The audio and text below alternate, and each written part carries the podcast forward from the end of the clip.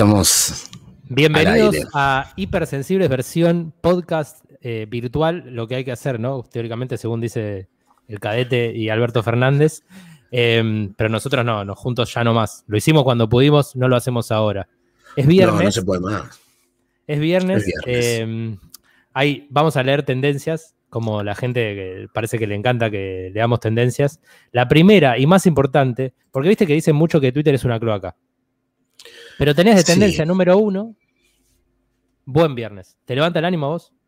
¿Te gusta? Me quiero morir. Detesto las personas que escriben buen viernes. De verdad, posta, buen viernes. Detesto las personas que escriben buen viernes en redes sociales. ¿Por qué? ¿Cómo puede ser? O sea, ¿cómo puede ser tendencia número uno buen viernes? O sea, ¿qué? No, no, no, me pone mal, me aniquila profundamente la, la vida. Creo que son todos oyentes de Ernesto Tenenbaum, la gente que escribe buen viernes.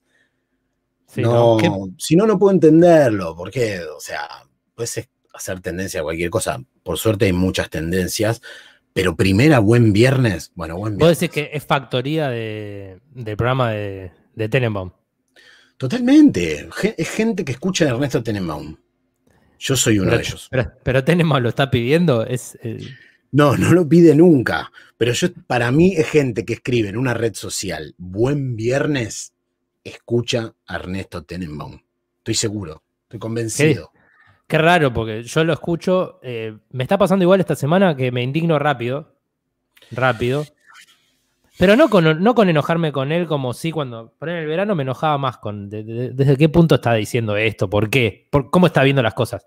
Eh, ahora simplemente como, ¿qué le pasa? Es raro el, programa, los, los por qué, las cosas que dicen. Em, trata de ser un poco más buena onda, siento. Yo creo que trata de ser más buena onda. Está intentando ser buena onda y le cuesta un montón. Le cuesta mucho. Yo creo que es, para mí, esto que estamos haciendo es un poco de autoayuda para los oyentes de Tenenbaum. O sea, yo soy un oyente de Tenenbaum. Lo mismo me pasa. Por momentos me indigno, por momentos lo quiero matar.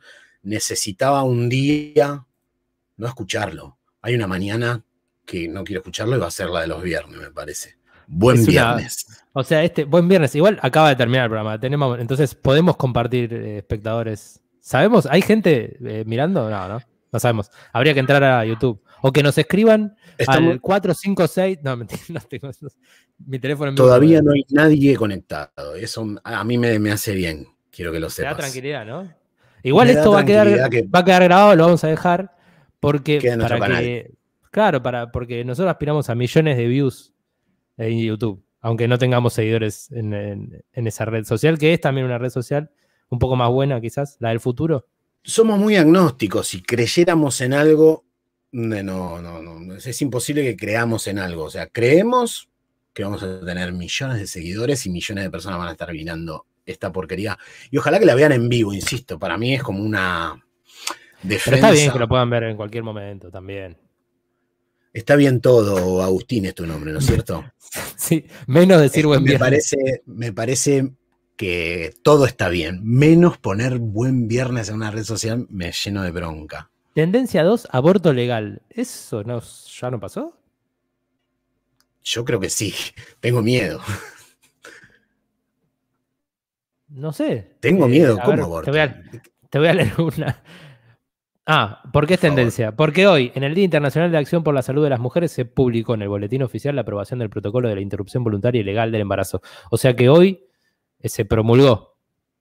Bueno, ah, bien arriba. Arriba, las, tres, las dos vidas. Habrá consecuencias. Tendencia número tres. Habrá consecuencias. Eso debe ser a ver, me parece que es un programa de radio. Y aparte de deportes. o sea, es todo. No, es, es, es parece, me parece. ¿eh? Creen que. Ah, claro, es por la Copa América. Habrá, habrá. Majul se enojó porque Pedro Rosenblatt le dijo compañero Alberto Fernández. Sí, Majul, el que le hacía entrevistas arregladas a Mauricio Macri y que Macri le pagaba con la guita de las becas Progresar, el Majul que no quiere que esos cheques se difundan. Habrá consecuencias. No, no, para mí, no digo. Eh, hay un viejazo dando vueltas que no tiene que ver con la edad.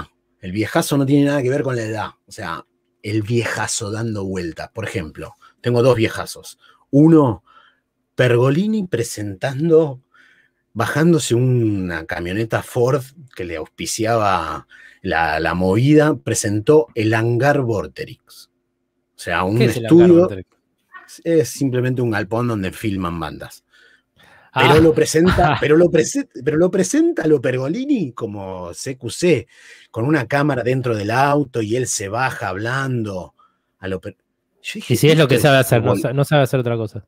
Pero volvimos a los 90, chico, este señor grande. No, se dan cuenta que el, queriendo cambiar el mundo, diciendo el futuro, siempre estuvimos adelante. Nada, viejazo uno. Viejazo dos. Pará, pará, déjame que le hable a Pergolini. Pergolini, el futuro es esto, ¿entendés? Una puerta de fondo, un interruptor, un chabón ahí hablando con alguien de fondo. ¿Qué te haces el que querés subir con, con un montón de cámaras en HD? ¿Por qué, no te, vas a la puta que te parió? Aguante. No, pero aparte con una estética, una porquería todo, toda una cosa vieja, ya vista. Eh, eh, Badía ya lo hizo y mejor. En Canal 7, en el 2001. Están, renunciando, están renunciando todos en Canal 7. Igual, sí, claro, ¿qué querés? no sé. todavía anda, yo lo. Lo bueno es que no, trabaja nadie. No, funciona no se contagia COVID, no hay nadie con COVID en Canal 7. Sino... No, hubo ¿Quién, se va a solo contagio en Canal 7. ¿Quién se va a contagiar si no hace nada? ¿Qué está pasando? Igual, no quiero, no soy anti Canal 7, quiero que Canal 7 eh, impriman plata para Canal 7 nada más. Que Canal 7 esté haciendo 200 millones de programas como esta chota que estamos haciendo nosotros. ¿Por qué? No, por, por favor, no. Igual lo único que está bueno es que están basando muchas pelis, muchas series. está bien. Pero después sí, no, no sé, sí, todos los días, a la noche. Sí, sí, sí. Tenemos un oyente, eh, Ignacio Sánchez Mestre, dice que está. Ay, qué miedo. ¿Pero estás chequeando bien el, vivo, Mariano? Porque no. No, ya no bien no voy a hacer nada. Ya eso aprendí hace rato. Tengo tenemos un me gusta y 11 suscriptores. Ah, no, eso no. Yo no sé. ¿Qué dice, señor? Ese es su canal. Un espectador. Se sí, tiene nombre. En directo. Tiene nombre y apellido, Ignacio Sánchez Metre. Ignacio Sánchez Metre, muy bien, excelente. Debe estar cuidando a Manuel porque le está costando mucho que duerma, Manuel. Que. Manuel el hijo. Que, sí, sí, sí, su, su baby. Vos y yo ese problema decidimos no tenerlo. Yo no decidí nada. bueno, Agustín, es hora de que te hagas cargo, ponete los pantalones. no, pero ni pedo soy de esas personas que dicen, no, yo no voy a. No, porque esté. O sea, si, sucede, conviene. Opa, mira qué lindo lo que decís. Estás muy poético a la mañana, me gusta. Bueno, poético tengo un vieja, sí, viejazo 2, porque me quedé con los, los viejazos. Viejazo 2, la discusión entre YouTube y la televisión. Chicos, ¿qué pasa? O sea, Majul vi, no solo se quejaba de, de que le dice compañero a Alberto Fernández, sino se quejaba diciéndole por qué no, esto no es un reportaje, un reportaje. ¿Quién le dice compañero? periodista. Eh, el chico este, el cadete, que hizo un ah. streaming con Alberto Fernández. Yo cancelaría al cadete y a Majul, a los dos los cancelo. Lo odian al cadete, vi mucho odio al cadete, incluso gente que, en redes. que es peronista. Sí, en redes. Es un chico que está dividida las aguas, incluso dentro de, Hoy, su agrupación política. Pasó esto, pasó lo otro. Estamos con, vamos a hablar con el, el, mejor presidente de la historia, desde Alfonsín para acá. Alberto. Tiene, una energía youtuber que vos y yo no vamos a tener jamás. El cadete, lamentablemente. Y, facha. no me gusta tampoco. Y facha. Mucha facha, un pibe fachero aparte. Parece inteligente. Parece. Parece muy inteligente. Eh, bueno, logró esta nota con Alberto Fernández, me sacó algunos titulares, pero la discusión es que eso no es un programa de televisión.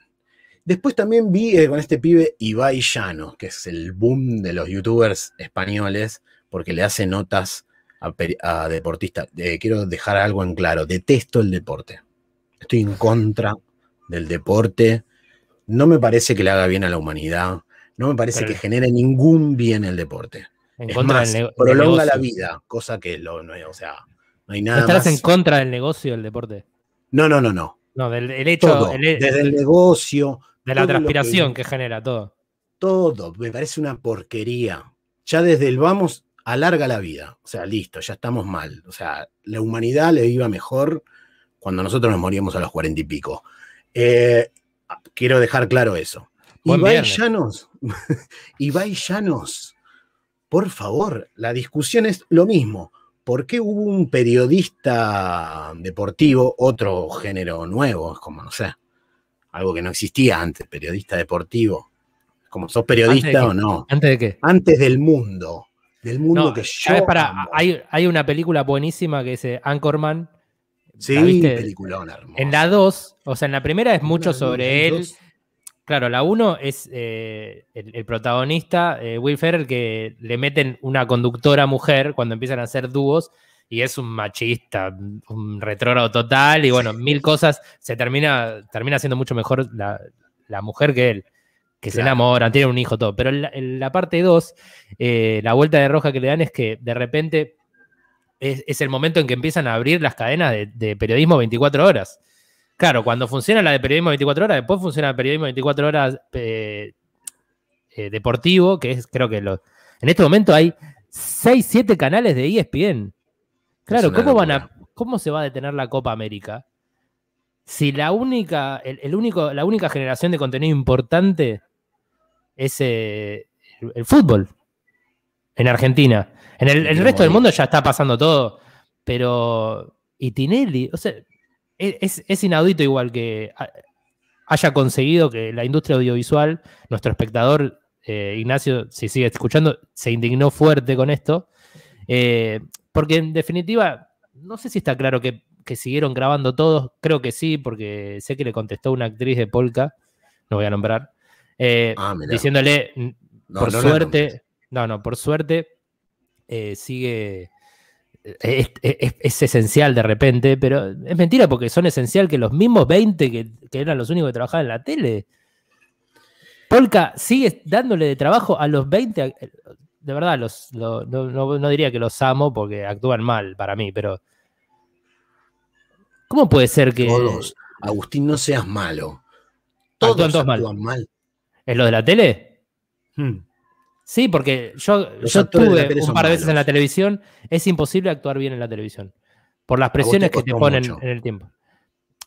Pero ah, eh, este verano hice un bolo con, con Peto Homenaje y me enteré el texto 10 minutos antes. A la primera vez que se lo mostré, me, encararon con el director, que no, le importaba quién era, obvio yo, pero me dijeron, a ver cómo, así, como de, de pecho, la tuve que parar y salir jugando. A ver, ¿cómo lo decís? lo dije y la, mi respuesta fue como pasé el texto un poco medio frío, ¿no? Pero me dijo, así no lo vas a decir. Y yo le digo, no, lo digo como vos quieras. ¿Cómo crees que lo diga? Le respondí así. Acá estamos. Pero, sí, lo digo como vos quieras, pero si no me lo vas a decir. Eh, es, imposible actuar bien así. Como, realmente. Las veces que estuve en, estudio de televisión, que tenés cuánto, tres minutos, están todos. Eh, te, encontrás en general con el actor que, está en, la maquinaria ahí, no protagonizando, pero está ahí, tenés la escena con él o con la actriz y te dice, eh, ¿de qué se trata? así más o menos, ah, bueno, yo, eh, ah, yo lo voy a decir, para, ¿te, molesta si saco esto de acá? Yo acá voy a hacer este chiste. Bueno, bueno, dale. Es imposible que, haga, que salga algo bueno de eso. No, no, o sea, no, es contra los actores. No, no, igual para mí, eh, digo, viste que algunos le han encontrado el chiste a hacer una televisión más con, de bajo recurso, digo, bajo recurso de todo tipo, de tiempo, de cámara, de forma, de, pensar las escenas, o sea, falta de todos los recursos, sin embargo, algunos han encontrado cierta, cierta cosa para actuar eso, para decir, bueno, ah, ok, las condiciones son estas, yo tengo que entrar y ver que todo funcione mirando a los ojos a alguien, porque todo lo demás están todos mirando el celu, como, ese es el plan, ok. Y hay gente que se adecúa de eso y puede lograr algo, poquita, muy poquita. Eh, muy poquita. No sé, no, sé si hay. Yo creo que hay personas que mm, obviamente les, gusta, pero es, la, es, es una vara baja, siendo. Eh, es un buen momento es un buen momento de subir la vara. Mira, subieron a, Prime Hermanos y Detectives, serie de Cifrón. Sí. Que la hizo en 2004. Acá, o sea, y eso que simuladores fue muy fuerte, acá, de verdad, no la vio la gente. No la vio nadie. Si la hubiese, si la hubiesen. Yo entiendo que debe ser por una, costumbre, que en esa época, en el 2004, estaban explotando todas las, novelas de Polka. No había lugar para una serie de 10 capítulos que no hizo ni segunda temporada. Que es, es, esa serie que ponían a las 10 de la noche, ¿viste? y no, la veía la gente, la pasaron una vez y nunca más. Es espectacular. Recomiendo que entren a, Amazon a ver Hermanos y Detectives porque el nivel de. Voy a entrar y la voy a ver. es, muy bueno, el guion es muy redondo, es, mucho mejor que simuladores. ¿En serio? Mirá cómo te la jugaste. Yo tomo esa declaración. Para vos, Hermanos y Detectives es mucho mejor que. Sí. Es que hay muchas cosas que son mejores que los clásicos y lo hemos hablado, que se vuelve clásico. Viste, obviamente creo que esta serie no fue clásico porque eh, es raro. En, este la, pero entonces la televisión, por eso es lo que digo, la televisión puede generar cosas interesantes. El tema que después es todo un mundo horrible de mucha caca y lo, por ahí lo que está bueno queda como encriptado en una. A mí me pasó eso con el hermano detective. Yo para mí, a mí en ese momento yo odiaba la tele, odiaba. Yo pasé siempre del amor al odio con la tele. Y en ese momento yo odiaba la tele. Y apareció esa serie y digo, ¿qué mierda va a estar buena si, si está hecha acá? Ese pensamiento mediocre y no, pero pasa, que algunos tenemos cada tanto. Pero pasa mucho porque no hay una, costumbre de, financiar este tipo de proyectos porque salen, porque obviamente una persona escribió 10 capítulos, eh, no, no rinde para el negocio de cómo lo veía la televisión los últimos 20 años en Argentina. Por eso vos decís esto que se sorprende tanto y Pergolini sale haciendo lo mismo que hacía. Y sí, obvio, sale haciendo lo mismo que sale, sale CQC porque no sabe hacer otra cosa. Y está convencido, desde el lugar que siempre él vendió como loco, que la gente quiere comprar eso. No es que él es uno de los únicos que logra hacer en ese tamaño, que es lo que pasa, es él y Tinelli. Sino que la gente, él logra hacerlo eso porque es él el que sabe lo que quiere la gente, que es eso. Entonces aparece un Ibai, un español que dice. ¡Qué asco! ¿Por qué gusta tanto un español que habla desde su casa? Pero sí, eh, obvio. Pero aparte, eh, a mí me, digo, no sé, es como. Posta, ya esta discusión yo la escuché hace 10 años en la aparición de YouTube.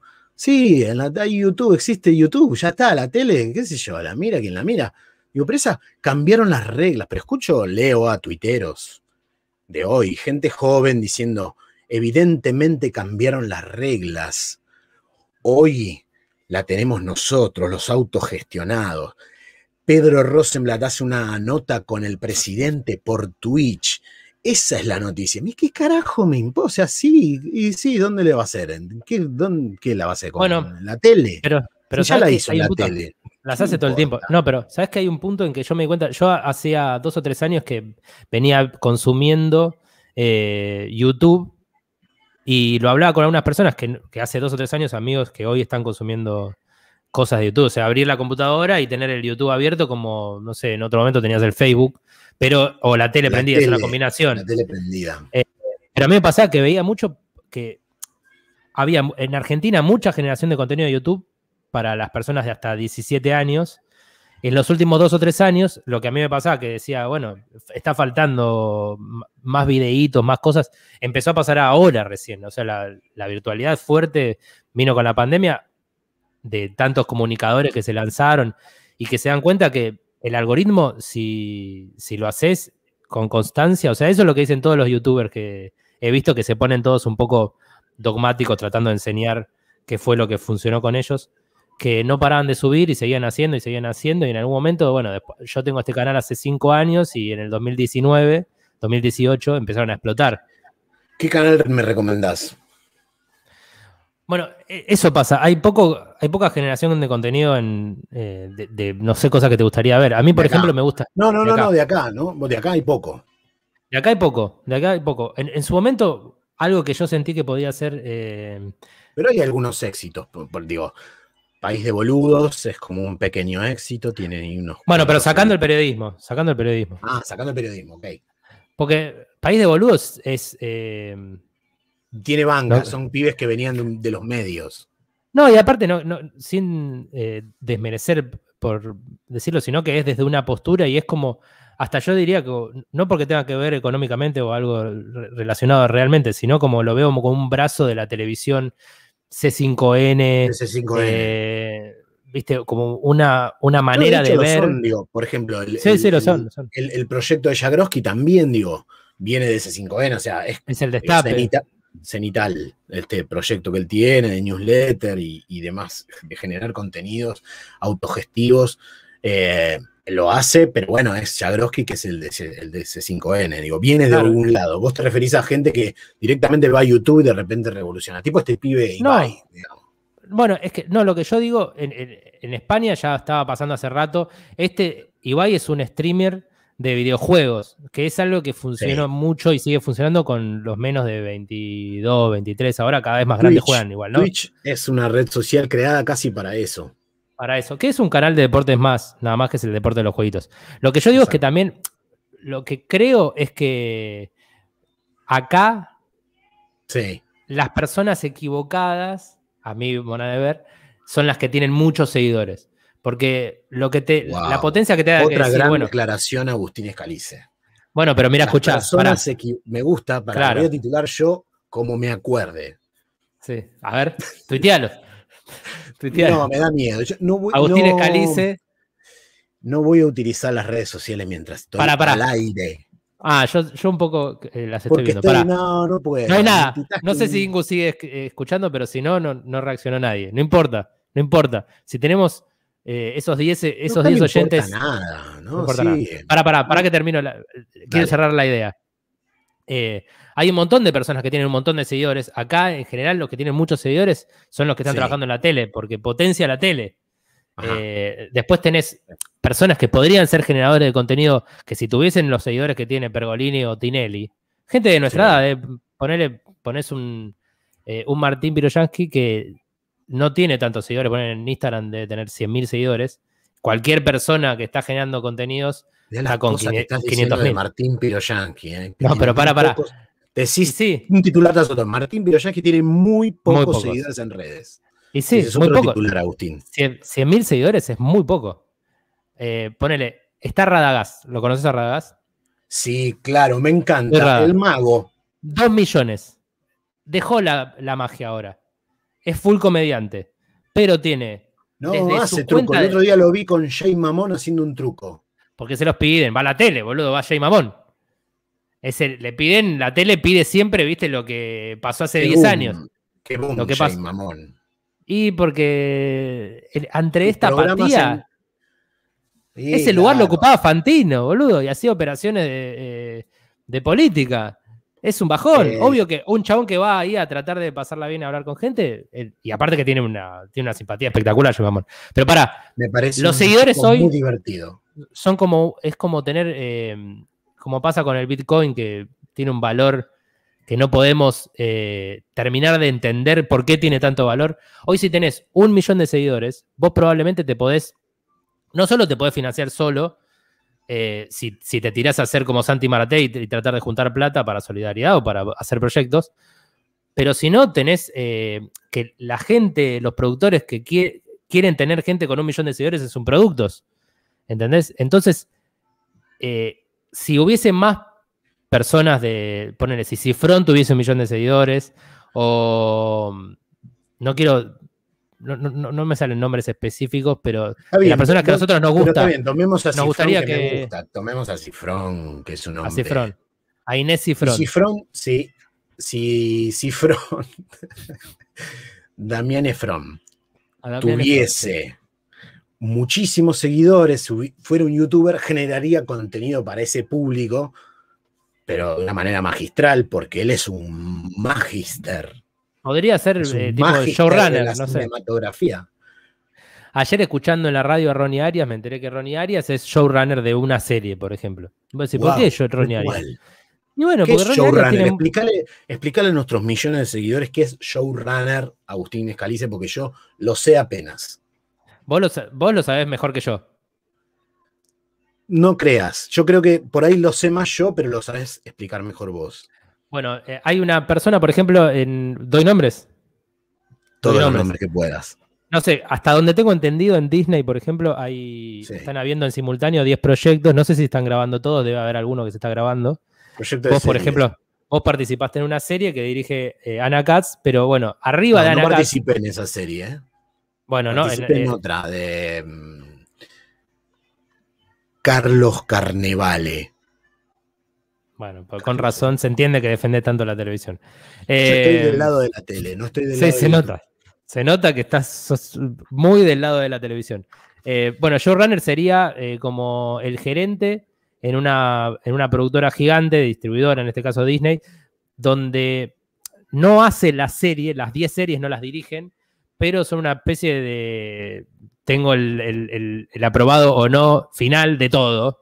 Entonces están cuidando un poco todo, inclusive desde quiénes van a actuar, o no sé, aunque llaman a directores y directoras para que eh, lo lleven a cabo, pero en definitiva el, el valor final de más que nada si funciona o no, esas cosas, porque Lo la mayoría de las el series, showrunner. O sea, claro, showrunner, nadie, nadie el ve los del show- de la mirada del showrunner es todo.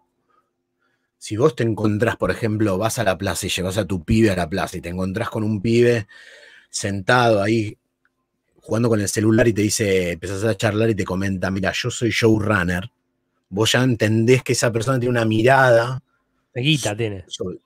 primero mucha guita, segundo, una mirada eh, importante como para decidir qué actor tiene que trabajar en la serie, qué actor le haría mejor a la serie, cuánto debería durar, quién debería dirigirla. O sea, tiene una mirada. En el mejor de los casos. En el peor de los casos es porque eh, es amigo de- del dinero. Claro. Pero no pensemos así, Agustín. Pero es una No, parte no. importante. Es una parte importante. No pensemos tan así, ¿sabes, Agustín? Me parece que el mundo también existe el amor, por ejemplo. Hay amor. Sí, sí, sí. el dinero. Pero Bueno, por ejemplo, amor, Agustín. Cifrón. eh, Sí. Volvamos. es un programa full Cifrón. Eh, Inés Hacemos de Cifrón. Cifrón todo lo que podamos. O sea, En Hermanos y de- Detectives, yo voy por, Sí. la- por el capítulo 7. Realmente eh, me, me tomo el tiempo. Como se estrenó hace poco, me parece bien promocionar que vean Hermanos y Detectives. Si te gustó Simuladores, si te gustó Ocupas, hay cosas entre los dos porque está. Ah, tenemos que, junto. perdón, perdón que te interrumpa todo el tiempo, pero estamos bien ahí clavados, estamos por recomendar Hermanos y Detectives y vas a, vas a dar razones de por qué. Está bueno verla en Amazon. Este programa está auspiciado por StreamYard. Queremos decirlo porque ven un pato ahí arriba, es el auspicio que hemos conseguido para poder salir adelante en este momento tan difícil. La temperatura en Capital Federal son, las 14, son 14 grados, humedad 76%, viento oeste a 7 kilómetros por hora, visibilidad 10 kilómetros. Ahora sí, vamos a hablar muy bien de hermanos y detectives. Qué bien lo Está en dijiste. Amazon eh. Prime. Qué bien, qué bien lo dijiste. Ah, eso estuvo, sí, eso sí. esto estuvo practicado. Qué bien. Lo practiqué. Qué bien los actores. Qué bien los actores. Eh, antes de seguir con Hermanos y Detectives, es, es directamente proporcional. La, can- eh, o sea, cuanto más prohibido está la actuación, lo que genera es que más gente, como no- nosotros, dos boludos, que hablan a cámara. Eh, si nos dejasen eh, actuar entre nosotros y mostrarle a personas, sería más, sería mucho más productivo que esto, viste, que estoy con en mi casa, con una estufita Yo eléctrica al creo, lado. que, yo creo que estamos siendo productivos, eh, muy, mucho más que otras personas. Tengo mucha fe en nosotros. Quiero que lo sepas. Quiero que sepas que de- tengo mucha fe en nosotros. Háblame de Hermanos y Detectives, que no la vi. No me spoilees Bueno, eh, nada porque te prendo Hermanos- fuego la casa. No, no, no, hermanos y detectives. Primero, si alguien, eh, yo creo que Cifrón eh, fue en algún punto o, o le gustó mucho Conan el Detective. No sé si la viste Conan el Detective. Cuando yo era chico, eh, o sea, vos ya eras un- estabas tirando piedra en el Congreso, eh, yo veía lindo ese momento. el. No quiero hablar de eso. Basta, Agustín, Eh, no quiero hablar más de eso. El Me hace pasado mal. peor. Mi terapeuta me prohibió hablar de ese tema. Buen viernes. Bueno, Conan el Detective era anime japonés espectacular, pero japonés, pero hecho para Estados Unidos o algo así había. Era un nene increíblemente inteligente que desculaba eh, casos imposibles con, un- con unos datos, pa, y lo veía. Era hermoso. Yo era muy fanático. Hay una generación, creo, que de millennials que vimos eh, y admirábamos a Conan, el detective. Bueno, de ahí surge, después de simuladores, y yo creo que no sé si todos saben, pero Los Simuladores fue un proyecto de los productores, que eran los cuatro protagonistas, que convocan a Cifrón y entre todos arman eh, el proyecto. Creo que mm, Cifrón y Peretti escribían los guiones.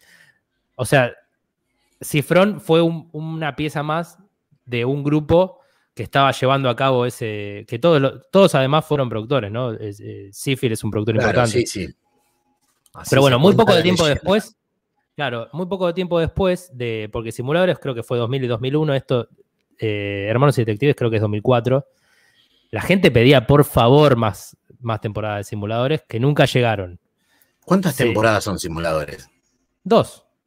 Ah, mira. Una hecha muy a pulmón y la segunda que Telefe ya puso plata y se nota. Eh, y están en Netflix ahora. Pero bueno, Cifrón no lo hizo. Hizo una serie que yo creo que tenía escrita de antes, porque realmente de lo más lindo que tiene la serie es que es, es como ver películas clásicas que cada detalle, cada cosa que se dice en los, guiones, cuenta, cuenta, cuenta. cada hilo que, tira es agarrado y cerrado. Eso es muy lindo porque no pasa mucho en, un cine argentino y una televisión argentina. Por ejemplo, lo, que no me gusta de la televisión argentina, hablando un poco en serio, que los, eh, los guiones se van escribiendo ah, muy en relación a la audiencia, por lo menos hasta donde hacía Polka sus ficciones. Para eso vamos a tener, está buenísimo. Vamos en el próximo programa, quizá tenemos invitados, podemos invitar a una persona.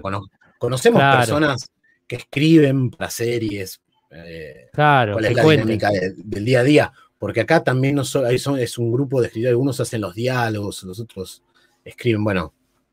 Pero sí, es esa diferencia es rotunda. ¿Por qué? Bueno, Cifrón es un chabón que claramente le, dedica mucho tiempo a, escribir. Hay muchas anécdotas de gente que se encontró a Cifrón escribiendo solo en un bar y viste como, eh, Cifrón, ¿estás escribiendo? Sí, estoy escribiendo, déjame tranquilo.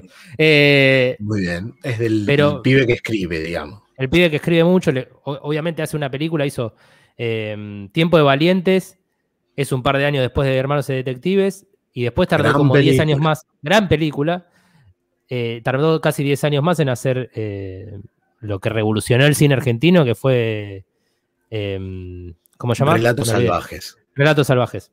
No me gusta. No me gusta esa película. yo la vi en el cine y me enojé, o sea, tampoco, salvo actuaciones por momentos y cosas, pero bueno, es una película que creo que medio le dieron, le habrán dado mucha plata para hacer no quiso hacer un guion, sino que eran un montón de cortitos que tenía escritos. Eso es historia que he leído de internet, pero bueno, no sé si es real o no. Pero Hermanos y Detectives tiene dos cosas importantes. Una, que viene eh, tiene una estética muy parecida a los simuladores en cuanto a cómo usa la cámara. Todavía está filmada en, no en widescreen, sino como en ese formato de televisión cuadrado. Cuadrado. Claro. que tanto que tanto está sacando Instagram. Instagram toma ese cuadradito. Sí, toma un poco ese cuadrado, es verdad. Eh, pero. Hay algunas películas del. Perdón, estoy muy interruptivo, pero hay unas películas del. Yo estoy hablando mucho. Chileno, chileno Larraín, que también toma este formato del cuadrado. La película no. Sí, sí, sí, es verdad. Bueno, pero porque quieren eh, evocar un formato de los 80. Y claro, perdón, yo insisto, es necesario. Insisto que para mí Cifrón supo aprovechar la forma en la que se hace televisión. Para mí supo sacarle el jugo y cuando vio que no podía hacer más, se fue a hacer experiencias un poco más potentes, como el cine, digo, no sé, como se fue para el cine. ¿Cifrón? Sí. No, no, si Cifrón es un, es un director de cine. Que lo llamaron para hacer tele porque lo conocieron en los. O sea, lo metieron en la tele los, esos cuatro actores que le dijeron, este pibe buenísimo. Había hecho una película llamada El fondo del mar. No sé si es al mismo tiempo. creo que es antes. Antes de, Ahí, Simuladores. mismo momento. Pero que lo deben haber conocido por alguna razón. Y se nota que, claro, hacer ese tipo de series, pero a lo que voy, el que ve hoy Hermanos y Detectives se da cuenta que es un adelantado increíble, porque tiene una. Más allá de que la estética se nota mucho que es del de los 2000, un Buenos Aires del 2000 que solo Cifrón me parece que le sale mostrar, que también tiene mucho del cine americano clásico, no el, cine americano de ahora, sino como un cine americano que posiciones de cámara, esas cosas que son, usan muchas. Eso para la televisión es imposible. Si un, chabón que tiene que hacer una, escena de diálogo entre dos personas, en la televisión la resuelven con dos cámaras que son las mismas que están siempre para otro lado, que te dicen, a mí me han dicho, eh, una vez tuve una prueba en Telefe cuando era adolescente, sí. y estaba... ¿Fuiste adolescente? Yo fui adolescente. Era chiquito, siempre fui como el, de Hermanos y Detectives, Rodrigo Noya igual, siempre fui como grande, era chiquito y igual era grande. Fuiste, se puede decir, Agustín Escalice fue la sombra no, de Rodrigo Noya. No, tiene muchos años menos que yo. Eh, no, pero una vez fui a hacer un. La primera vez que eh, entré en un plató, em, me pusieron en un, lugar con una marca y hablaban desde, desde piso el director. Y había una escena que yo, había practicado en, los estudios afuera, eh, ahí de, Estudios Pampa. Y cuando éramos un montón de pibes tratando de estar en, no sé, Floriciente, Rebelde Way, esas cosas. Eh, esas colas que se armaban en, en Telefe en esa época. Eh, y yo creo, yo siempre muy, ahora me controlé de grande, pero muy gesticulador, eh, actuar así, porque no voy a hacer esto, no voy a hacer así, ¿viste? Como, y te retaron. Me, me, sacaron directamente. Fuera. O sea, me dieron dos oportunidades. la segunda me volví a equivocar. Señor, córrase, le dijeron. Un, un, camarógrafo me quiso ayudar mientras estaba grabando. Y te escupió. No, no, me hizo. No, ah, perdón. Opa, claro, claro. Esas dos señales, como me puso los brazos así y esto así.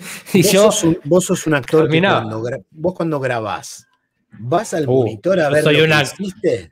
Eso me está sacando titular, ¿qué eso? Pedro Rosenblatt. No, necesito, necesito data para, para sentirme bien, nada más, Agustín, por favor. tenés todo el derecho de no, contestarme. No, no solo, no solo chequeo mucho, sino que además me, gusta mucho actuar dirigiendo. Ah.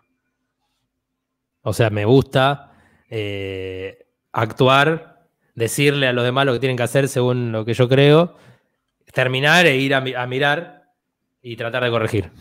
Eso me parece muy, muy divertido. Guarda, guarda con no comerte el micrófono, que de repente, de repente escuchamos tendría que tener, fuerte. Tendría que tener el antipop. El antipop. Qué nombre muy lindo. A mí me gusta la, diga, el antipop porque precisamente lo que elimina son los pop. El pop. No, este, este micrófono aparte quiero agradecer a la persona que me lo prestó porque me lo trajo a mi casa caminando. No, qué locura. ¿Todavía hay gente que hace eso o no? Una persona de bien. Me lo dieron. Estaba, estaba sucio y le pasé SIF. Escúchame, te necesito hacerte una pregunta muy importante, porque también que fue tendencia entre ayer y hoy. Leonardo ¿Cuántas horas, ¿Cuántas horas de streaming vamos ya? ¿Vamos a todo el día? Estamos 30, vamos 33 minutos. Vamos a ir por una hora, que creo que es lo que nos permite YouTube. StreamYard. StreamYard, que es nuestro auspiciante. Tenemos un espectador, le, pedimos si por favor puede poner un comentario en el chat o algo yo te quiero decir algo. Me parece que se fue hace un ratito. Se fue hace un pero ratito. Yo, ah, pero yo estoy viendo en YouTube y dice un espectador. Bueno, ah, bueno, espectacular. ah, quizás soy yo. Claro, yo claro, soy está viendo. Sos vos. Bueno. Esto es hermoso, me encanta. Necesito hacerte una pregunta porque es muy importante para la, sobre todo para la cultura, que es algo que nos interesa muchísimo a nosotros, la cultura en este país. Viste que es el cumpleaños, creo que de Leonardo Fabio, ¿puede ser? Chequeame ese dato. A ver. Creo que es el cumpleaños de Leonardo Fabio. ¿Es tendencia? Es una de las tendencias. No vi ninguna película de Leonardo Fabio. Ahí está, tendencia. Leonardo Fabio. No, sí. Hoy es el aniversario de nacimiento. Sí, sí, muy bien. Ni una película vi de él. Esa era la pregunta que te quería hacer. Muchísimas gracias, Agustín Escalice. La temperatura en Capital Federal es de 14 grados, la humedad 76%, viento este de 7 kilómetros, la visibilidad 10 kilómetros. Yo vi todas, me fanaticé un tiempo con Leonardo Fabio. ¿Qué es lo que te gusta de eh, Leonardo Fabio? Qué buena pregunta. Porque yo te iba a preguntar lo mismo si hubieses visto. ¿Qué es lo que te gusta? Porque viste que es como un cineasta muy particular. No te interesa nada. Vos escuchás a Leonardo Fabio y decís, ¿qué carajo me importan sus películas y su música? Me gustaría que me lo digas. Que me lo digas en la cara. No, no puedo decir eh, si me gusta o no, porque tengo que admitir que no lo, no lo consumí. Nada. Intenté. ¿Por qué no lo consumiste? ¿Cómo, cómo, ¿Qué pasó en el camino entre Leonardo y vos? Yo creo que soy más de. Mm, ¿Estoy muy cerca? Monitoreame el micrófono. No, no, no, estás perfecto, perfecto. Eh, yo creo que hay, hay algo que a, mí, la ansiedad. Sí. Hay un punto en que hay un montón de cosas que, no puedo. No puedo eh, disfrutar, me parece. Disfrutar. Eh, voy a hacer una recomendación tiene dos etapas, Fabio, una blanco y negro y otra color. Yo recomiendo para los que, eso, no sé, Leonardo Fabio, qué sé yo, arranquen por la primera. Es otra cosa, van a ver ¿Y cuál es? ¿Y cuál es? Em, crónica de un niño solo. Ok. Es la primera. Y después el dependiente, que es una película. Uh, mirá qué lindo bolígrafo que tienes. Eh, yo tengo uno con forma de vaca. ¿Crónica? Crónica de un niño solo. Y El dependiente es la otra que es que cuando la ves dices, pero esto es una película de David Lynch. No es Leonardo Fabio, o lo que yo entiendo que es Leonardo ah, Fabio. O lo que vos entendés que es Lynch. Claro, lo que sucedió después, que las películas a color, que también para mí son maravillosas, pero entiendo que generó un imaginario sobre Fabio también, Nazareno Cruz y el Lobo, eh, Juan Moreira. Soñar, soñar, que es una belleza, es una locura total. Y después tiene otras que, bueno, a mí ya a mí la etapa última, a mí mi gatica no me gusta. Eh, el tipo doblaba a los actores, no era por una cuestión técnica, sino por, porque a él le gustaba. Él decía, primero los dirijo en set y después los dirijo en el doblaje y tengo más recursos. Y eso, es rarísimo. Eso me sacaba mucho. bueno, todas sus películas están dobladas. Claro. Pero. El cine argentino era doblado. Sí, gran parte del cine argentino. La película entera doblaban. Todas. Sí. Pero Porque tienen, lo, mal lo más raro, lo raro es que Fabio, cuando filma Gatica, que tiene un montón de guita, va, no sé si un montón de guita, pero guita para poder filmar bien, decide doblarlos a todos. No es que eso. O sea, él decide es una decisión. Porque él quiere gritar cuando dirige, pone música. Hacía cosas locas, Fabio, cuando, cuando, cuando dirigía. Entonces, bueno, el chabón doblaba. Pero digo, para también entrarle. Porque, también porque no, es un. Por ejemplo, usando esto que hablábamos de Cifrón, pero no por Cifrón, sino por el, el estereotipo de director de cine que vio mucho cine, que estudió mucho de cine, que sabe de cámara, de puesta, de por qué poner la cámara acá para contar tal cosa y generar tal cosita, contra un artista visual que usa, agarra y dice, ahora voy a usar el cine y voy a hacer unas cosas increíbles con el cine, ¿entendés? O sea, eso me genera admiración, pero ¿Cómo, me, gustan saca. los artistas visuales también? Pero te saca de dónde? Ah, no, no... Porque soy un consumidor fuerte de la estética del cine. Más allá de que no soy, o sea, a mí no, solo me gusta el cine que es tipo el cine clásico. Sí. Pero me, gustan los recursos bien usados del cine.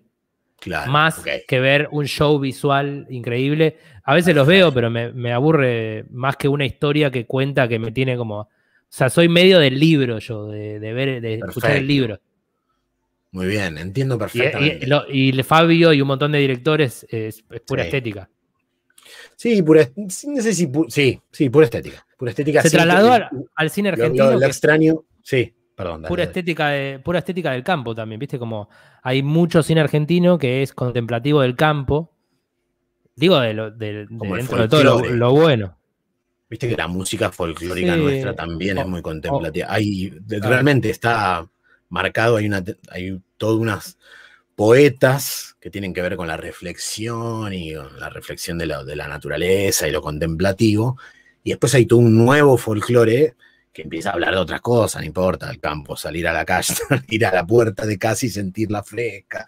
Digamos, eso se, en un momento el folclore hace otro Qué hermoso eso, salir a la puerta de casa y sentirla fresca. Qué hermoso eso. Yo lo hago, ¿eh? Vos tenés en tus campos, tenés en tus 25 hectáreas que tenés ahí en ese rancho que lo estamos viendo. Es hermoso tu, tu lugar. Este lugar que nos estás mostrando realmente es muy hermoso. Se ve. un poquito. Es, simplemente unos ladrillos apilados. Y un. Y hay una pizarra. hay una pizarra donde. Me hace acordar a, en estos tiempos de encierro, me hace acordar a los a las cervecerías artesanales donde uno iba y podía. Es muy cervecería artesanal la pizarra, sí. La pizarra en la pared.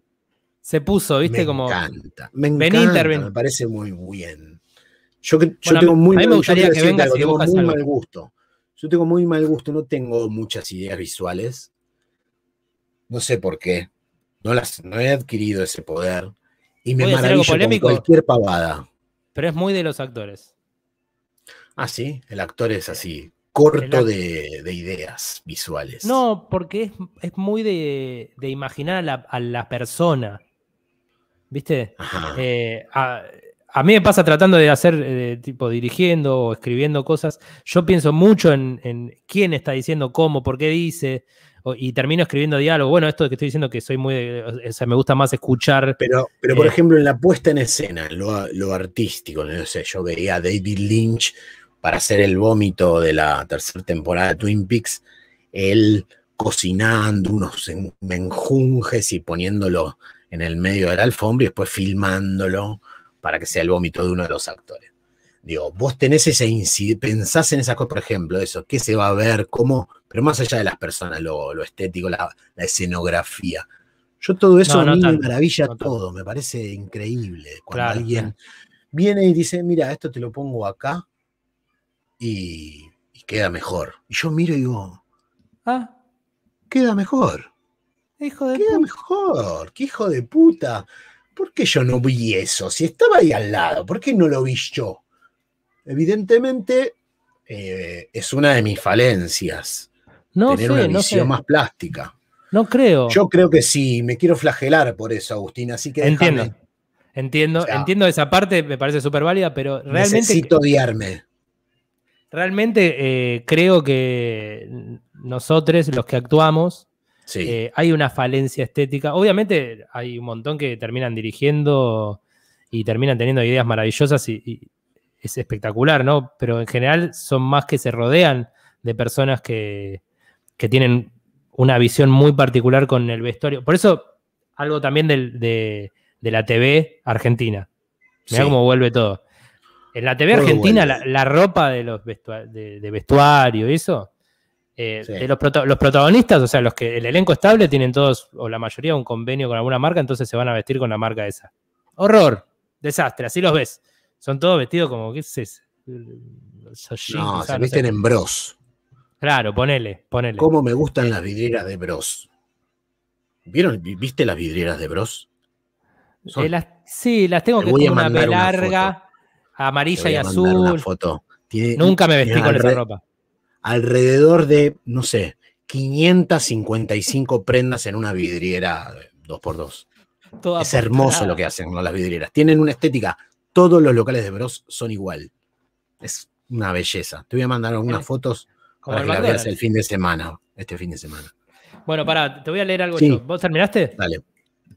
¿No tenías algo más? No. Sí, no sé, me acuerdo. Sí, estabas hablando de Fabio.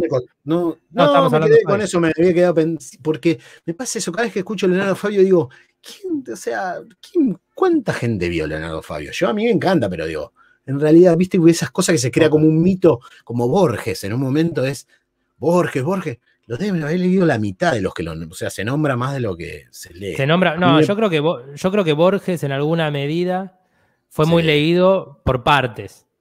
Como partes famosas, o sea, llegaron a las personas. Igual, repito, esto de las, personas equivocadas tienen muchos seguidores. O sea, no hay nadie que no sepa de, de Tinelli y, hay un montón de personas que no vieron a Leonardo Fabio. ¿Es por el gusto de las personas o es porque hay un mecanismo muy fuerte eh, para Para me parece que es eso. Sale, ¿eh? Me parece sale que hay un mucha plata hacer eh, el programa de Tinelli. Si yo tuviese la plata para hacer ese programa, haría otra cosa que no le generaría ingre- los ingresos que le genera a un canal, Le daría- obviamente. le daría- vos le darías la plata a Cifrón, si tenés la plata de Tinelli. No, lo haría yo. Ok. La gasto yo, la gasto yo. Para, cosas importantes a saber. Mirá que, mirá que te podías transformar en el nuevo Cifrón. No, si ser, sería más parecido a, a- a este con el que trabajaste vos, A Carnevale. a Carnevale. Vos serías un nuevo Carnevale. A Cifrón le cuesta 10 años terminar, hacer, está 10 años pensando lo que va a hacer. Yo no puedo hacer eso. Yo, Yo creo estoy que 10, tenemos que yo estoy 10 tramitar años uno- tratando de hacer algo que pensé hace 10 años. Claro. Es muy diferente. Bueno, no sé, pero quizás puede ser, ¿eh? Para mí tenemos que conseguir a Damián Cifrón para que salga en vivo. Qué bueno sería. programa. Para ¿Sabes mí sería sabes espectacular. ¿Sabes qué podría? ¿Sabes qué se podría? Yo creo Cosas que importantes, cosas importantes a saber. Vamos a. Eso sí, si lo invitamos, tenemos que hablar bien de Sí. él, así como lo estamos haciendo ahora. Claro, Eh, yo- o sea- mirá si me termina, nos termina llamando. Perdón, te interrumpí. Me ibas a decir algo. Ah, No, cosas importantes a saber. Guarda con el grito llama y la cercanía del micrófono, compañero. Que no tengo retorno. Tres espectadores. Un saludo a los espectadores. Un Bueno, saludo enorme. cosas importantes a saber. 2021. Sí, no, Ya. quiero que, no quiero dejar de usar este medio de comunicación para, que, para transmitir algunos valores. No, aparte que dij- dijimos, hoy es viernes, buen viernes. Buen viernes. Queremos tirar la mejor. Vamos, arriba. Uno, la más importante. Cuidar el agua. Yo no cuido, me parece, mucho el agua. O sea, No, cuido. nadie no- cuida. Nadie está o sea, cuidando el agua. Nadie está pensando en. eh, Vivimos en un país donde no se cuida el agua. no, no, no. Se lavan las veredas acá todavía. Sí. Eso para, claro. eso para hacer un documental. Realmente, alguien tiene que hacer un documental de. ¿Qué hacen lavando las veredas? ¿Qué estás haciendo? ¿Qué Hay que limpiar, haciendo? hay que evitar los virus, si no se junta mucho bicho. No, no las lavan todos los días. O sea, si caminas por Villa Crespo a las 8 de la mañana, tenés que ir con la bota de lluvia por- porque están todos los encargados de edificios y encargadas lavando las veredas. ¿Para Pero, qué? Pero, por ejemplo, la carnicería muy tempranamente se siente el olor a agua con lavandina en Sí. toda la vereda. Tiran como el- no, Eso pero eso, sí está eso bien. está, es- eso está bien. Pero ¿qué hace el encargado de edificio de lavando la vereda dos veces por día? O una, pero u- una por lo menos la lava. Cuando vive en Villa Crespo, todos los encargados, son muchos Hay- edificios. Hay que limpiar, Escalicia. Esto no es Francia, que la gente no se baña nunca. Acá la No, me, gente limpia. me parece, me parece muy raro, me parece muy raro. Otra cosa, las guerras no llevan a nada. No vos es una aseveración tremenda. Me diste vuelta ¿Crees? la cabeza. Digo, ¿cómo? ¿Querés que la discutamos esta o no? Sí, claro, claro que quiero discutirla. Las guerras no llevan a Repetila. nada. No se queda nada. O sea, llevan a que ciertas personas se aniquilen. Hay gente que disfruta Bueno. muchísimo de aniquilar a otra. ¿eh? Que puede No, no dedicarle funcionan. tiempo, pensamiento. No, pero funciona en No ese funciona. sentido. En alguien disfru- disfruta de que de pelearse. Bueno, pelense en otro lado. Las guerras no llevan No, no nos gusta la violencia. Nosotros estamos completamente en la vereda de enfrente de la violencia, pero. Repito, estos son cosas importantes a saber. ok, Digo, cuando, para cuando, de última, cuando estás medio bajón, tengo que saber esto. Otra, bien, dale. otra. ¿Cómo Mm. cuesta recordar momentos malos sobrevividos mientras estás en un momento malo? Uy, qué difícil. ¿Cómo? De vuelta. ¿Cómo cuesta recordar momentos Sí. malos sobrevividos Sí. cuando estás en un momento malo? ¿Y por qué te tendrías que acordar de un momento malo en un momento malo? Porque la comparación ayuda mucho. Ya la pasé. Ya pasé esto. Ah, la el mismo problema. Vos decís Claro, cuando. sí, o- sí, en general tenemos el mismo problema que viene una y otra vez, ¿eh? No son problemas Claro. diferentes. Ajá. Nos acechan. Hay un- siempre hay uno, un top 3 que Pero vos estás dando una. Pero vos estás dando una solución a ese problema. Yo estoy, yo, yo estoy, dije que estoy usando este medio de comunicación Perfecto, para Me parece excelente. cosas importantes a saber. La mejor vacuna es la que te podés dar. Me vas Pero a si hacer podés- llorar. Pero si podés, yo me daría la de Pfizer. Yo quiero cualquier cosa. A mí, aunque sea un placebo, te la festejo. Es una cosa de loco. Estoy emocionado. No me toque el tema de la vacuna porque me hace mierda. Olvídate, me, me- me- me pone triste y alegre a la vez. Ot- otra cosa para saber. Otra cosa para saber. Cinco espectadores. Quizá hay que decirle la temperatura. Tamara Dowix pregunta: ¿Esto termina con una nueva versión de Supón? ¿Por, qué? Eh, ojalá que sí. ¿Por qué? A mí me encantó, Supón. Pero ¿cómo se relaciona en la lo que estoy diciendo capital de federal eh, de Buenos eh, estamos en la capital federal de Buenos Aires. La temperatura de 14 grados, tres décimas, humedad 76%, viento oeste hace 7 kilómetros por hora, visibilidad 10 kilómetros. ¿Qué más tengo que saber? cosas Tengo importantes? que saber a muchas saber? cosas. Es viernes. Hoy Sí. es viernes. Tengo que saber muchas cosas, Agustín. Sí. Pero por ahora voy a ir con cinco o seis importantes. No, no te voy a agobiar porque tampoco. Yo Está quiero bien. que. Yo te tengo cosas que preguntarte también. ¿eh? Nos quedan Bueno. 10 minutos de aire. Bueno, la confianza es muy Sí. difícil de construir. Y muy fácil de destruir. Entonces Yo- no la quiero. No la con- quiero la confianza. Si es algo que tan frágil, no, dame algo más seguro. No quiero la conf- confianza. Yo confío en poquísima gente. Siempre priorizo mi manera de ver las cosas. Pero no, Agustín, tenés que mirar a tu alrededor. Hay personas que te pueden abrir una puerta hacia un lugar que vos no, que vos lo cerrás de- de- desde antes. Tomalo o sin dejalo. pensar que eso. Tomalo o dejalo. Son cosas importantes. Yo sé que eh, cuesta mucho procesar estas verdades. Otra. Vos tenés, vos tenés. pl- Ah, tenés otra. Perdón, Sí, perdón, esta, te voy a esta- pregúntame, pregúntame, a ver. ¿Tenés plantas? ¿Cuidás plantas? Sí, por supuesto, muchas. ¿Desde, desde la pandemia o desde antes ya tenías una relación con las plantas? Siempre. Desde que me mudé solo empecé a comprar plantas y las voy moviendo por la ciudad. Desde los 20, ponele, 21. ¿Te gustan? ¿Las querés? ¿Las vas viendo? ¿Te interesa el crecimiento? Si largan flores, si tienes. Estás ahí, pendiente. Muy pendiente, muy pendiente. Una pregunta muy buena de una espectador que es mi hermana, pero dice, ¿por qué hace Sí. más frío? ¿Por qué hoy hace más frío adentro que afuera? Es verdad. Yo salí a pasear el perro y afuera podría haberme puesto eh, en remera a hacer el podcast. Ahora acá adentro estoy diciendo, ¿qué me pasa? Me tomé la temperatura dos veces ya. Hace mucho frío en las casas. Y, eh, Bueno, la, y la siento última verdad. que- Ah, bueno, dale. La última verdad. Si sos una Rápido. persona inteligente No. y te da cosa aprovecharte de otras que son más lentas que vos, Sí. tenés que trabajar en eso. Yo creo que Ah, es no. peor ser culposo, o sea, Sí, tener el karma de tener la cabeza a mil, claro. dale uso. Usa esa cabeza que tenés a mil. Con cuidado. Pero, Pero usarla para qué? Para. pasá a, todo- a todos por arriba. Ok. Porque Utilizar la inteligencia para pisotear cabezas y llegar al lugar a donde tenés que llegar y no- ejecutar la idea que vos querés ejecutar. si podés pasarlos por el costado, mejor, sin pisar cabezas. Pero si sos inteligente, tenés la cabeza mil. pisar una cabeza. estás todo el tiempo parano- paranoiqueando, pensás todo de más. Decís Sí. que, o sea, estás solo un poco en la sociedad porque la gente que piensa menos se junta mejor con otras personas. Porque vos estás ahí viendo todo el tiempo cómo funcionaría esto mejor o cómo sería. Bueno, si, si te consideras inteligente y no estás sacándole provecho, o sea, usando a las demás personas, dale uso. Hacelo. Empecé a hacerlo. Empecé a hacerlo porque estar con culpa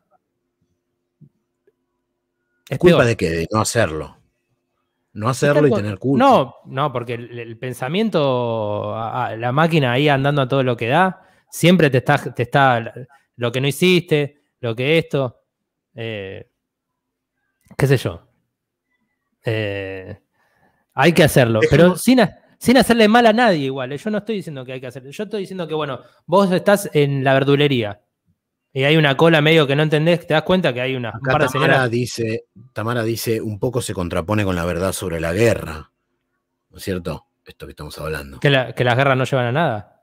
Claro. Bueno, pero esto no, yo no quiero generar una guerra con esto, al contrario. La mayoría de las personas no son inteligentes.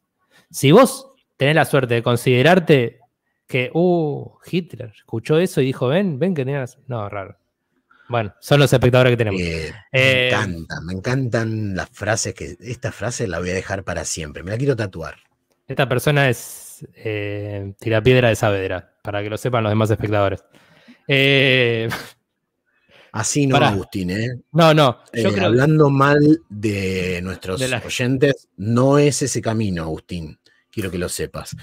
Antes de. Te voy a hacer otra pregunta. Necesito que no me recomiendes algo, porque todo el mundo ahora veo que, viste que todo el mundo ahora habla de cine. Todo el mundo tiene un podcast de cine, gente que estudió cine, es tremendo. gente que Yo voy a hacer película, Yo voy a hacer Muy bien, me parece siempre hay que subirse a la ola. Escúchame, ¿qué no recomendás, loco? Porque hay mucha mierda, yo no quiero clavarme más. Bueno, mira, una que te ponga más de peor humor que elegir algo en una red, en una plataforma para ver tremendo y que no me guste. Me hace daño, me arruina el día, me hace... Estuve 45 minutos dando vuelta, buscando algo, pongo play y aparece una porquería. Y generalmente la recomiendan en Twitter. Todo lo que recomiendan en Twitter. ¿Tenés algo en mente? la de Luis Miguel es inmirable. Inmirable. La de Luis Miguel es inmirable, chicos. Está bien. Entiendo. no, no, es inmirable. Es inmirable. Es inmirable y además tenés. Nada. Eh, voy a, esto voy a ofender un montón de gente. Pero eh, los argentinos que trabajan en la serie son argentinos que están en México. No actúan bien los argentinos que están en México. Salvo algunos casos. Siempre Tenés que hablar bien de Bordón. No, César está acá, pero. Crack, César hay, Bordón. Hay, muchos argentinos que están viviendo hace de los últimos cuatro años por culpa de Mauricio se fueron a hacer casting de publicidad a México. decir, yo te voy a decir otra porquería parece insoportable nivel de amor a, épocas eh, de, antiguas de Londres. Me tiene hinchado las pelotas. No quiero ver nadie más vestido así. Ese Peaky Blinder, pongo años, hace 45 años que hablan bien de esta serie, que hay que verla, que es lo último que existe en este mundo. No puedes vivir si no la ves. No vi, ni un 15 minutos, 15 minutos del primer capítulo es horrible. No, estoy dispuesto a ver personas vestidas así. Ah. No estoy dispuesto a ver personas vestidas con esa ropa. Es lo mejor de la serie, es la ropa. Por eso. lo único, quizás. No me interesa, chicos. Estoy, estoy, en, estoy en otra, ¿viste? Estoy en otra. No estoy en Peaky Blinders. ¿Qué no me recomendás, Agustín? ¿Qué no tengo que ver? Porque me pongo triste, de verdad. bueno, ¿eh? para ahora hay una potente que a mí las primeras dos temporadas me gustaron mucho. Se llama Master of None, es de Netflix, es una gran serie. ayer. No, pero pará, ¿viste las bueno, pará, ¿viste las otras dos temporadas? No, no, no, Arrancaste la primera. No, te recomiendo la primera, la primera y segunda temporada están bárbaras. Son escenas divertidas que tocan temas eh, de. Pero me estás recomendando algo que está bien. Dije algo que no. Paciencia, paciencia. Por eso te pregunté. Acaba de salir. Tenemos dos minutos, ¿eh? Acaba de salir la tercera temporada. Y es malísima. Tiene un background. Tiene un background esto. Mira, imagínate tan mala que es y tan rara que salió unos videos en YouTube donde el director explica por qué cambió tanto la serie. Antes que se estrene. Dije, bueno, se van a si se van a esperar cosas parecidas a la primera y segunda temporada, que fue un éxito total, olvídense. Cambié todo, los protagonistas son otros. Chau, suerte. Bueno, la cosa que, como dato importante, es que Aziz Ansari, el director y protagonista de esta serie y escritor, eh, después del estreno de la segunda temporada, que le fue muy bien, lo, denunciaron y hubo un poco cancelación eh, virtual, o sea, lo cancelaron por Twitter, porque, pero que después terminó medio quedando en la nada, porque cuando se empezó a aclarecer la situación, no era para, para el scratch que le hicieron para resumirlo, porque es más importante seguro lo que... Como Pablo Rago, le pasó parecido a Pablo Rago. No, no estoy, no me acuerdo bien la de Pablo Rago, no pondría las manos en el fuego por Pablo Rago. Tanto. Pero a este le... las noticias. A este lo, cancelaron porque en una cita, ya estando en una cita con una chica con la que no sé si fue por una aplicación o por qué, pero tenía una cita y cuando estás en una cita, ponerle que no te, te, puede dar no ganas estar con esa persona, pero medio que está implícito que, si la otra persona piensa que va a pasar, bueno, eh, es normal. La cosa es que el chabón sí me parece que fue muy eh, demasiado grosero. pidió, que le chupen la, bien. pidió que le chupen la pija. Epa, epa, no, pero ya estaban chapando. no sé si estoy en el horario de protección al menor, no lo sé. No, hay menores acá, hay, cinco adultos. Bueno, ok. Pará. Claro, entonces lo cancelaron.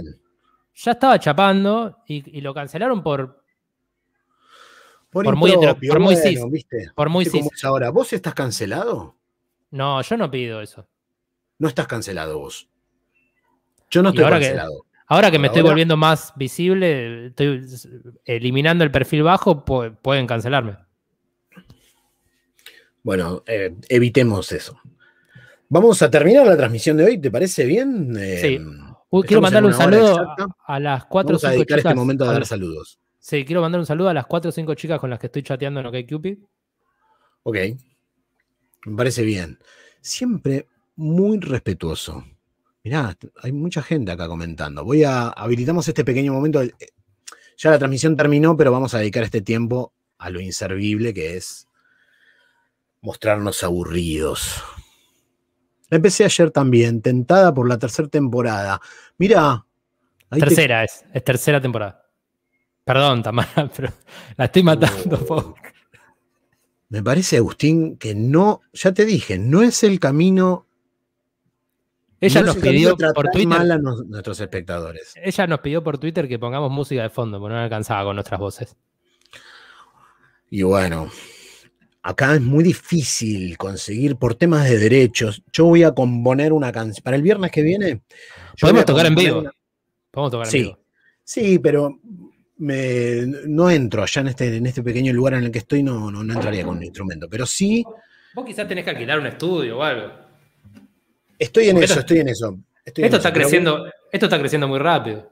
Lo que voy a hacer ahora es. Em, esta semana voy a componer una canción y va a ser la canción que va a ir de fondo del programa que viene el viernes. Todos los viernes vamos a tratar de hacer que no escuches un programa de radio como el de Tenenbaum. Nos escuches a nosotros solo los viernes, solo los viernes a la mañana. Siempre nosotros hipersensibles. Y ahí te vas a quedar escuchando hasta que esto se apague. Porque en esta parte del programa es donde hacemos todo mal, empezamos a trabarnos, todo empieza a ser aburrido, todo se va a ir cayendo, cayendo, cayendo hasta que termina. Pero prometemos volver el viernes que viene con muchas, pero muchas, muchas ganas de salir al aire y a regalarles el mejor viernes que tienen que tener. Buen viernes. No sé ni cómo se apaga esto, che. Muy ah, bueno. Seguimos en vivo, ¿vale? Sí, sí, sí.